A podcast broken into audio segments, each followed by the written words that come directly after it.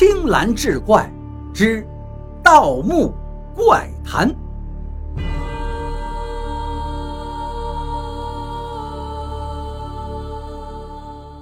话说民国初年，军阀割据，盗贼横行，民不聊生。盗墓贼刘三花重金买到了一张汉代琅琊国国君墓葬的图纸。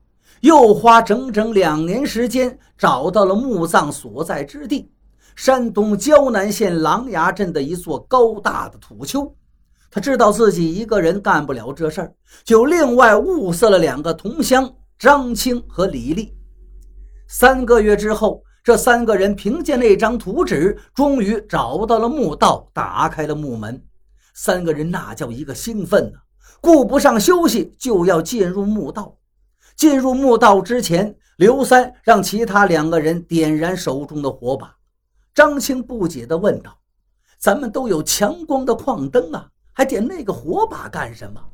刘三道：“这古墓之内常年与世隔绝，空气稀薄，如果火把灭了，就说明墓里氧气不够，我们就不能再往前走了。”张青恍然大悟：“这是一条长长的甬道。”圆拱形，高有五六米，高有五六米，由青砖垒砌而成。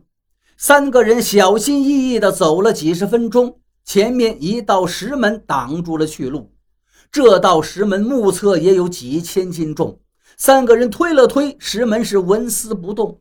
刘三取出图纸，发现其中一幅图画正是这扇石门，不过旁边还画着一个怪兽的图案。像是麒麟，又像是赑屃。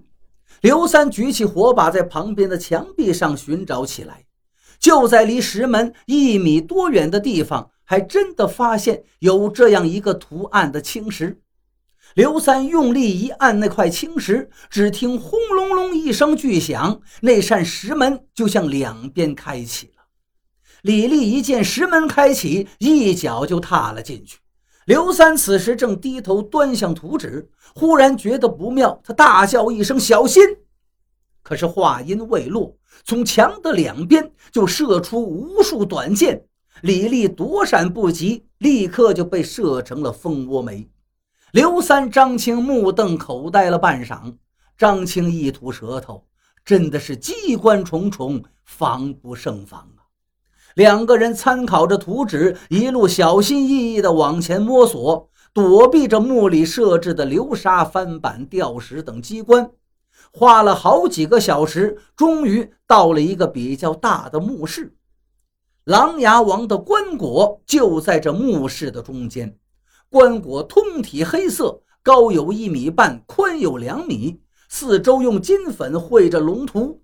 想着里边有众多的金银财宝正在等着自己，刘三两个人觉得呼吸都急促起来。他们快步走进棺椁，撬棍一起撬动了棺椁盖子。那棺椁盖被打开之后，墓主人映入了两人的眼帘。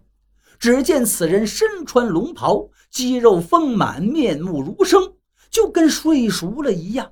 他的身边真的是堆满了金银珍珠玛瑙。两个人禁不住一起喊了起来：“发大财了呀！”刘三看到这些奇珍异宝，可不想与人分享了。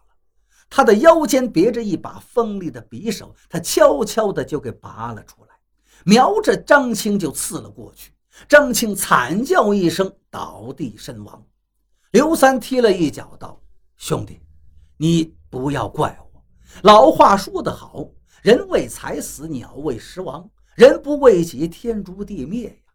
可是话音未落，忽然间，那棺椁中的琅琊王就睁开了眼睛，紧接着他就坐了起来。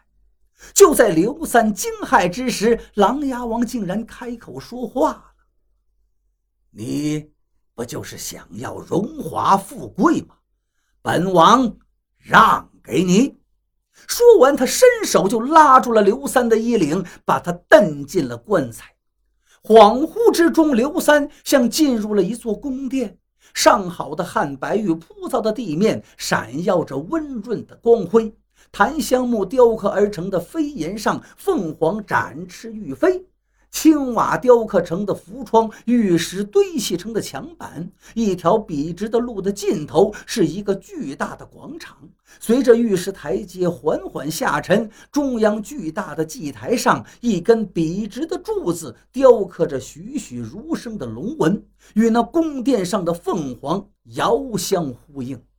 殿内的金漆雕龙宝座上坐着一位气宇轩昂的王者。又恍惚之间，那王者竟然变成了刘三。他吃着西域进贡的葡萄，喝着透着琥珀光泽的琼浆玉液。左边十几位身着盛装的乐者正在为他鸣钟击磬，乐声悠扬。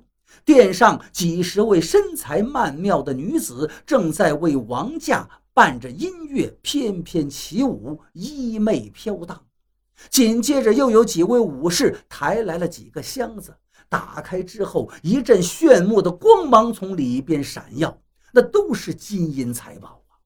刘三问：“这都是哪儿来的？”